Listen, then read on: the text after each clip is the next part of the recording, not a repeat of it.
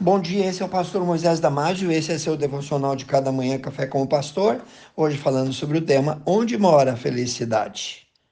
Eclesiastes capítulo 2, 1 a 11. A alegria, o contentamento, a felicidade existe e o seu endereço é único. Muitos correm atrás dela e dariam ou fariam qualquer coisa para encontrá-la, porém, nem todos a encontram. Salomão, filho de Davi, rei de Jerusalém, empenhou-se diligentemente para encontrá-la, mas buscou-a no endereço errado e sua frustração tornou-se notória. Deus nos revelou essa desesperada busca e mostra que Salomão falhou em todas as suas tentativas. Onde então Salomão buscou a felicidade? Leia Eclesiastes 2, 1 a 11.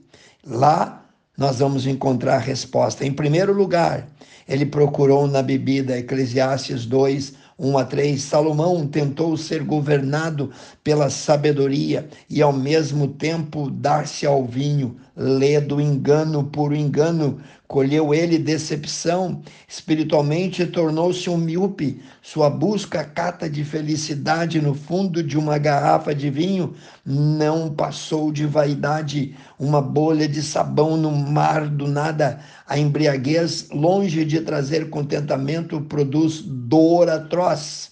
Longe de pavimentar o caminho da alegria, ela mina, ela cava abismos ao longo do caminho, ao longo da vida resultando em perigosos acidentes. Ó, oh, quantos tombaram no caminho da, da ânsia de encontrar a felicidade da bebida ou na bebida. Quantos casamentos desfeitos, quantos pais envergonhados diante dos filhos, quantos filhos arrebentados emocionalmente e quantos lares desfeitos por causa da embriaguez. O álcool é um carcereiro impetuoso, o álcool é um carrasco sem misericórdia, é um ladrão de cérebros, é um enganador astuto, promete prazer e paga com desgosto, promete liberdade e escraviza, promete vida e mata, promete ser uma ponte para a alegria, mas torna-se um trampolim para outros tipos de drogas que arrebentam e destroem o presente e o futuro. Definitivamente a felicidade não mora na rua da embriaguez. Em segundo lugar, Salomão procurou a felicidade na riqueza. Salomão foi o rei mais rico de sua geração.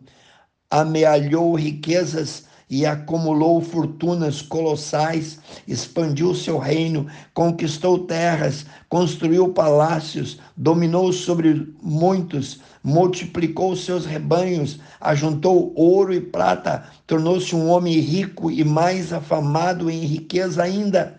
Porém, o dinheiro não preencheu o vazio do seu coração, nem satisfez a sua ânsia de felicidade.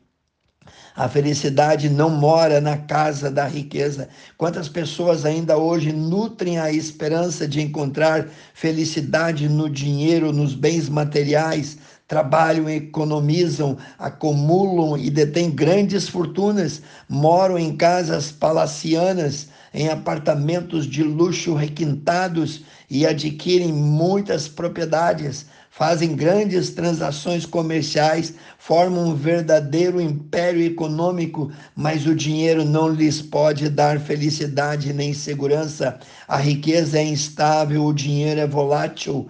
O que ele pode oferecer são momentos relâmpagos de felicidade, mas não pode garantir a verdadeira felicidade. Quem ama o dinheiro dele jamais se satisfaz. Aliás, o amor do dinheiro é a raiz, é o tronco de todos os males. Por amor ao dinheiro, pessoas se casam e descasam, corrompem e são corrompidas, matam e morrem.